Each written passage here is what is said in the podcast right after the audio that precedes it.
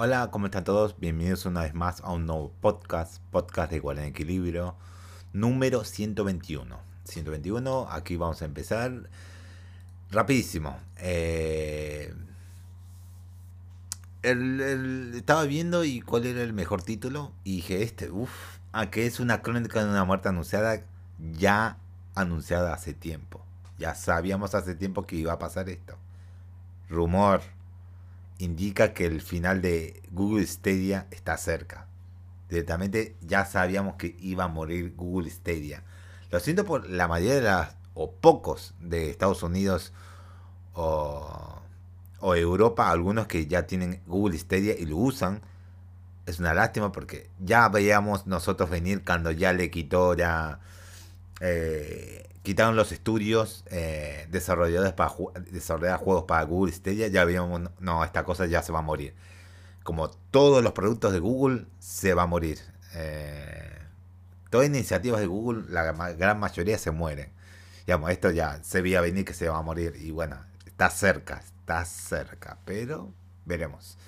Vamos a leer la noticia, a ver. Eh, según este rumor, Google ha perdido la esperanza con Stadia y el servicio se cerrará a finales del verano. Una publicación ya eliminada fue reportada en Reddit por un usuario que afirmaba estar en contacto con un empleado de la empresa. Aunque esto solamente se trata de, un, de especulaciones, por lo que la información se debe tomar solamente con pinzas. Eh, septiembre 2022, ¿o no?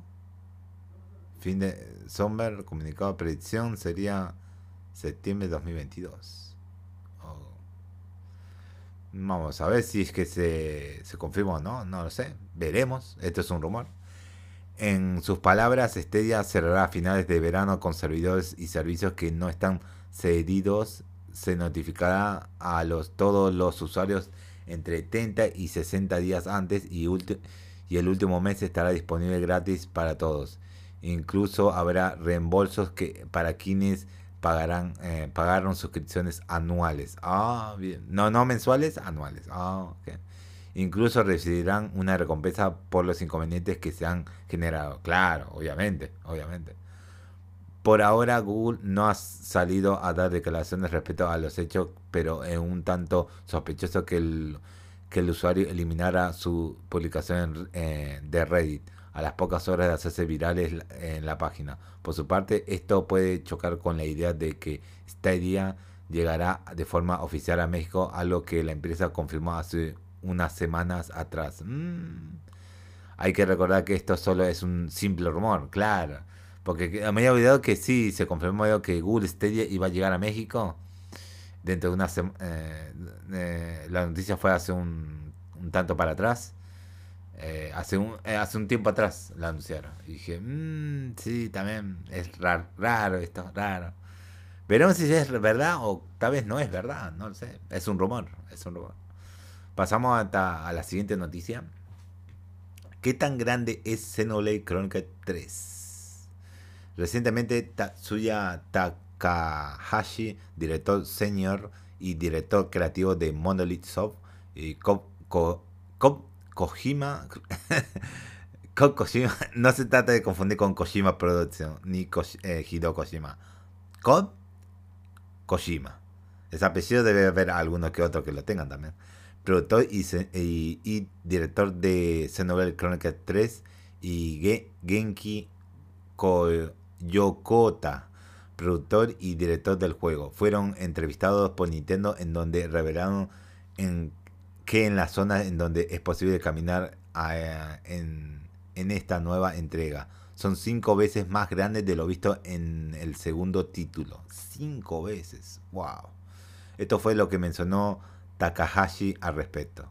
Aunque decimos abundancia de contenido, cubre muchas cosas y diría que el volumen de contenido creado en la serie de Xenoblade Chronicles es el volumen de contenido de idea. Examinamos el contenido para averiguar qué volumen se consideraba esencial para el juego de rol que también se puede transmitir fácilmente a nuestros jugadores. Por ejemplo, de digamos que nos enfocamos en los detalles de un mapa y un personaje y crean, creamos muchos muchas variaciones o animaciones específicas del contexto. Creo que los jugadores lo disfrutarían incluso así, pero eventualmente dejarían de notarlo después de después de digamos 30 minutos de jugar el juego. Siempre nos preguntamos si hay eh, otras formas de lograr una, una mayor satisfacción para los jugadores y luego de explorar e idear muchas ideas. Finalmente decidimos el volumen apropiado de contenido. Por su, parte, Kob Kojima comentó, ahora que lo pienso, estuvimos hablando de esto ayer en la oficina, que el mundo estaría loco por este título. Así que hice los cálculos y resultó que el área transitable total de este juego es cinco veces más grande que el segundo título fue como ay muy grande ay eh, no hay duda alguna Xenoblade Chronicles 3 es un juego bastante extenso y con un gran énfasis en la exploración y en dejar que los jugadores lleven el ritmo de su aventura Junto a esto también hay un sinfín de oportunidades para disfrutar de todo el contenido, contenido adicional disponible. Eh, claro, eh, el juego se estrena hoy, hoy, ya estamos en viernes, hoy se estrena el juego para Nintendo Switch, 29 eh, de julio de 2022. Bien, bien, bien, bien. Cinco veces más grande que el anterior título, que el del, del 2, el juego del segundo juego. Increíble, ¿eh? Bueno, no segundo juego, pero el Xenoblade Chronicles 2, estamos hablando, el anterior título. Increíble. Bueno, pasaban siete noticias que tienen que ver con Xenoblade. Eh, se revelan nuevos detalles del DLC de Xenoblade Chronicles 3. Mm, veremos qué hay, veremos qué hay. En una entrevista con Nintendo, Tetsuya Takahashi, director senior y, directivo, eh, y director creativo de Monolith Soft, ah, Kokoshima eh, productor y director de Xenoblade Chronicles 3 y Genki Yokoda, productor y director del juego, tuvieron la oportunidad de hablar sobre diferentes aspectos sobre la serie. uno de estos es el DLC. De esta forma, Yokota señaló que este contenido será tan grande como The Golden Country de Xenoblade Chronicles 2. Esto fue lo que mencionó al respecto. Agregamos una nueva historia al final del, del pase de expansión y estamos pensando en hacer que su volumen de contenido sea tan grande como Xenoblade Chronicles 2 Torna de Golden Country. Esperemos que aquellos que disfrutan de ese contenido, así como los recién llegados, lo recojan. Sería un volumen bastante alto de contenido que no te defraudará. Habla, habló nuevamente, hablo nuevamente del volumen. Recordemos que este DLC, ese fue todo el comunicado que dijo. Recordemos que este DLC se podrá conseguir de una forma tradicional pagando por él y como parte de Nintendo Switch Online más, más Expansion Pack en donde todos los usuarios podían disfrutar de este contenido sin, sin algún costo adicional. Sin embargo, por el momento se desconoce cuándo es que esto sucederá. Y veremos cuándo va a suceder. Veremos. No hay fecha para el contenido del DLC. Bueno, está bien pero dice que va a ser más grande todavía. Bueno, no está mal, no está mal. Pasamos a la siguiente noticia, que estos son los juegos del Games with Gold de agosto de, eh, de Xbox. Vamos a resumir todo y digamos, eh, como siempre serán dos videojuegos de Xbox One y dos, video, y dos de Xbox 360, los que los usuarios podían adquirir en su membresía de Xbox Live Gold o Game Pass Ultimate. Los primeros juegos con Calico y so Sokur Sokurge Bringer. El primero de ellos se podría descargar a partir del primer día del mes y el segundo llegaría a los usuarios hasta el día 16 del mismo mes. Eh, por su parte, los lanzamientos de Xbox 360 son Saints Row 2 y Monaco But Your Is Mine. Al igual que con los juegos de One, el título de Ubisoft del mundo abierto está disponible desde el 1 de agosto al 16 del mismo mes. En cuanto al siguiente videojuego se podrá descargar a partir del 16 terminando el mes terminando de estar vigente hasta el 31 del 31 del calendario de agosto estamos hablando. Bien, bien, bien. Son, eh, de estos todos juegos solo conozco a Saints Rock 2, nada más. Y solo por el nombre, nada más. Solo por el nombre. Ahora pasamos a la siguiente noticia. PlayStation anuncia eh, control especial para móviles. Se tardaron, se tardaron bastante. Muchamente bastante. Hay video, hay video, no pensé que hubo video. 30 segundos. A ver, vamos a reaccionar al video porque no lo veía visto el video. Ok. Ok, el controlcito con celular genérico. El controlcito está, está, está bueno, está bueno, está bueno. Pero no es que no haya habido estos controlcitos, estos accesorios para PlayStation. Ya había para otro, para celulares. Solamente que ya es oficial como para, para Sony sacar esto en sí. Eh, jugar en dispositivos móviles se ha convertido en una forma bastante eh, viable de disfrutar algunas de las mejores experiencias en los últimos años. Esto es algo de lo que PlayStation está, está al tanto. Se tardaron. De esta forma, el día de hoy se reveló una colaboración. Ah, colaboración. No es de ellos, 100% de ellos, no, colaboración con eh, Black Bone eh, para ofrecer un control especial para los dispositivos iOS. iOS. ¿Y Android? ¿Qué hay de Android? Eh, el Black Bone One, el PlayStation Edition, es similar al aditamento que la misma compañía nos ofrece en colaboración con Microsoft. Sin embargo, en lugar de tener botones A, B, X, Y, Aquí encontrarás el círculo, triángulo, cruz y cuadrado. Esto fue lo que mencionó Manek eh, Kaira, CEO de Blackbone, al respecto. Mm. Nuestro equipo de diseño, en colaboración con, los, con las mentes brillantes de PlayStation, le dio vida a la apariencia de Blackbone One PlayStation Edition. Eh, los elegantes colores materiales y acabados están inspirados en el diseño del controlador inalámbrico DualSense de la PlayStation 5. Hasta los botones frontales transparentes y su apariencia flotante visualmente distinta, distintiva se siente en, como, en, como en casa con los otros productos de la línea PlayStation 5, como los auriculares Pulse 3D, que puedes conectar directamente a Blackbone One PlayStation Edition. Eso fue lo que dijeron. Con el Blackbone One, no voy a decir Blackbone One eh, PlayStation Edition, digamos Blackbone One, listo, ya está. Podrás disfrutar eh, de Remote Play de PlayStation con una nueva sensación de tus manos. De igual forma, el control es compatible con diversos juegos de la App Store eh, como Genshin Impact y Call of Duty Mobile, así como la nube de Xbox Game Pass. Este aditamento ya está disponible a un precio de 100 dólares y está a la venta en Estados Unidos, Canadá, México, Australia, Nueva Zelanda, Alemania, Francia, Italia, España, Suecia, Países Bajos y Reino Unido, con más países planeados para el futuro y puedes comprarlo aquí, en link, hay referencia.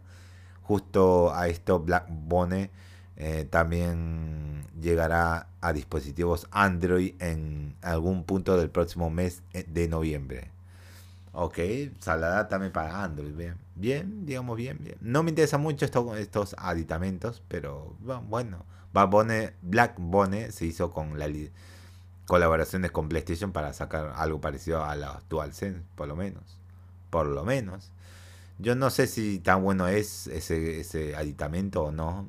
No estoy seguro. Nunca lo escuché hablar recién ahora, pero bueno, está bien. Está bien. Pasamos a la siguiente noticia. La segunda ola de, de DLC para Mario Kart 8 Deluxe llegará la próxima semana. Sí, ya estamos en la en el próximo paquete de DLC de Mario Kart 8 Deluxe. Ya pronto, pronto. Será el próximo 4 de agosto de 2022 cuando todos los usuarios de Mario Kart 8 Deluxe que tengan acceso al DLC de Booster Course Pass podrían disfrutar de las siguientes pistas. Tourney Cup. Eh, eh, la pista Tourney Cup. Eh, New York Minute Tour. Mario Circuit 3 de SNES. Ah, dice la, la pista Tourniquet que apareció en New York Minute Tour, eh, Mario Kart Tour debe ser, Mario Circuit 3 de Super Nintendo, Calimari Desert de Nintendo 64 y Val Luigi Pinball de DS. Y, y la otra pista es Your Cup eh, Sydney Spring de Tour, eh, Mario Kart Tour debe ser. Snowland de Game Boy Advance. O debe ser estas pistas, debe ser, no lo sé. Sí, pero creo que es. Sí, debe, no sé, creo que es el nombre de las pistas o no sé, de los paquetes, debe ser, no lo sé. Mushroom eh, Girls eh, de Wii, eh, Sky, Skyline eh, Sunday de pista, esta es pista nueva. lo normamos así, no sé qué quiso decir acá que la pista o no sé pero igual. Dejámosla acá nomás. Eh, recordemos que el Booster Cuts Pads contará con 6 olas de contenido, cada una con 2 copas y 8 pistas. Aunque por el momento se desconoce cuánto, cuándo estará disponible el resto del DLC. Nintendo tiene planeado lanzar más y más contenido hasta finales de 2023. Junto a esto también es importante mencionar que esta expansión está disponible para su compra de forma tradicional, así como una de las ventajas que, los usuarios de Nintendo Switch Online más Expansion Pack pueden disfrutar sin costo adicional. La segunda ola de DLC por parte de Bowser Cube Pads llegará a Mario Kart 8 Deluxe el próximo 4 de agosto de 2022. Ok, la segunda tanda en sí de los DLC. Bien, cuando llega la, tercera tanda? Debe ser a finales de, de año, debe ser. A principios del, del, año que viene. Debe ser. Ya casi me voy a olvidar de las pistas que permitieron. Casi me había olvidado. Casi, casi. Pero esto me hizo recordar que están ahí los DLC y faltan por salir varios todavía más. Bueno, última noticia del podcast. El PlayStation 5 recibe una sustancial actualización. Muy sustancial eh, por medio de un nuevo comunicado, PlayStation ha revelado que la nueva actualización beta ha llegado a PlayStation 5 para usuarios seleccionados en Estados Unidos, Canadá, Japón, Reino Unido, Alemania, Francia. Sin embargo, la compañía espera, la compañía espera que estas mejoras estén disponibles para todo el mundo en algún punto de este año. Eh, ya digamos eh, ah, lo que viene con esta actualización. La mayor novedad que nos ofrece esta actualización es el soporte para HDMI 2K, eh, este 1440p. Esto permite a los jugadores puedan elegir una configuración visual adicional en monitores de PC y televisores compatibles. compatibles. Sin embargo, es importante mencionar que el soporte para BRR no está disponible con esta opción. Si un juego cuenta con una resolución nativa más alta como 4K, podrás beneficiarte de un anti-aliasing mejorado a través de, del super muestreo hasta una salida de 1440p. Eh, por otro lado, se han agregado una lista de juegos, es decir, ahora podrás crear grupos de que facilitan aún más la organización de tus títulos. Podrás tener hasta 15 listas y 100 juegos en cada una. Casi como, como lo que hizo Nintendo, más o menos. Algo parecido. Algo parecido. Junto a esto también se ofrecen una serie de actualizaciones menores a ciertos aspectos de la consola. Ahora puede, puede escuchar y comparar la diferencia entre audio estéreo y 3D en la misma pantalla y luego elegir su configuración preferida. Al reanudar un juego, las actividades en progreso a menudo se muestran de manera destacada en la parte superior del centro del juego para que sea lo más fácil y rápido posible volver a donde lo dejó. Ahora podrás solicitar a los miembros del grupo que inicien compartir pantalla para ver su juego. Bien, bien. Cuando te unes a un grupo eh, y un miembro del grupo está jugando un juego que, eh, al que puedes unirte, ahora recibirás una notificación que puedes unirte al juego directamente desde la notificación. Bien, bien, no está mal. Cuando aceptes una solicitud de amistad en la lista, ahora puedes ver el perfil de tu nuevo amigo en la selección de solicitudes aceptadas. En la tarjeta de Game Base, eh, ahora puedes enviar pegatinas y mensajes de voz a sus grupos. Recuerda que esta actualización ya está disponible para usuarios seleccionados en todos los países que mencioné anteriormente. No voy a mencionarlos de nuevo. Pero el resto del mundo tendrá acceso a estas con mejoras en una fecha posterior. Que no se sabe cuándo, pero va a llegar este año. Directamente va a llegar este año. Bueno, esas son todas las noticias. Uh, tardamos 20 minutitos. Me hubiese gustado que tardáramos 15, pero bueno, está bien. Eh, son todas las noticias de este podcast. jueves 28 eh, de junio. Sí, de jueves 28 de junio. Ya estamos en 29, porque ya son como a las 2 y media de la madrugada. Así que nos estamos viendo eh, en el próximo podcast, el último de la semana. Y este fin de semana, por fin, por fin, vamos a empezar el Resident Evil 0 remake. Por, no, el, el, 1, 1 remake, 1 remake, 1 remake. Eh, por fin lo vamos a empezar ya, por fin, por fin. Y además eh, ya terminé de, grabar el primer audio del podcast de anime. Pucha, dura un montón, dura un montón. No puedo decirles, a ver, le digo spoilers acá, pero no puedo decir más o menos cuánto dura en sí. Creo que no va a decir más o menos cuánto dura. No, no, no dice. Sí, acá dice, acá dice. Eh, como 3 horas y, 20 minutos. 3 horas y 20 minutos. Medio divagando. No me gusta este podcast, pero lo voy a subir igual. Si posiblemente se pueda subir.